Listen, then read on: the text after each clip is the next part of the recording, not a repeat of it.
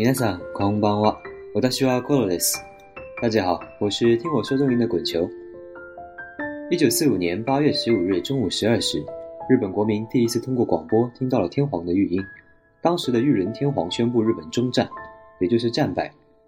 七十一年后的八月八日下午三时，日本明仁天皇罕见的发表电视讲话，表现出希望生前退位的强烈意愿。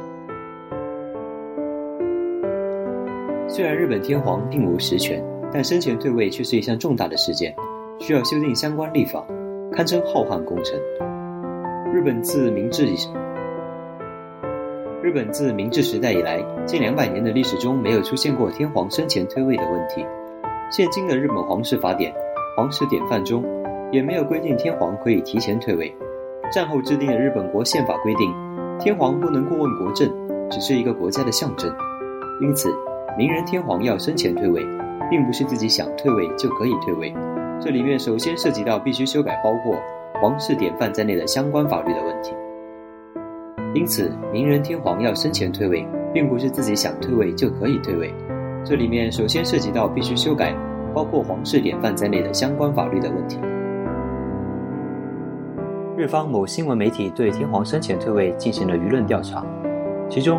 有百分之八十四的受访者表示赞成实现天皇的生前退位，持反对意见的人只有百分之五。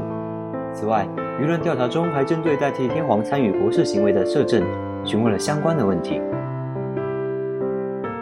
虽然在天皇发生重大事故等情况时，可采用任命摄政的方式对应，然而当询问到为减轻现任天皇的负担，是否认可任命摄政时，百分之七十三的受访者表示认可。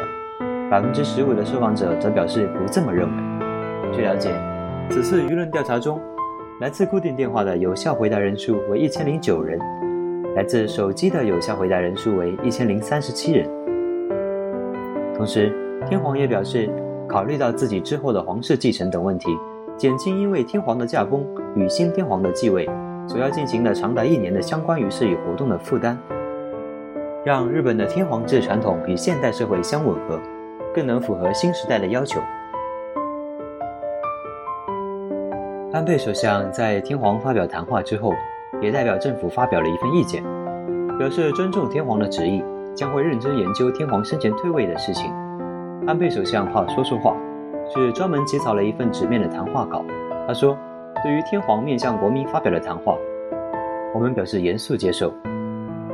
我们在检证天皇的年龄和公务负担状况问题时。”有哪些事情我们可以去做？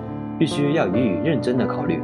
安倍首相的这一番话也意味着，政府将会着手组建一个专门的委员会，来研究天皇生前退位所涉及的所有事宜，以及需要修改的相关法律。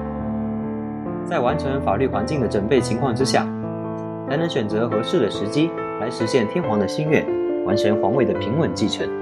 这就需要时间了。那么，明仁天皇会在什么时候正式退位呢？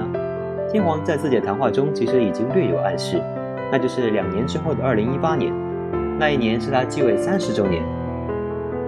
好了，本期的推送到此为止，感谢您的聆听，我是听我说中文的滚球，对吧？好的来修。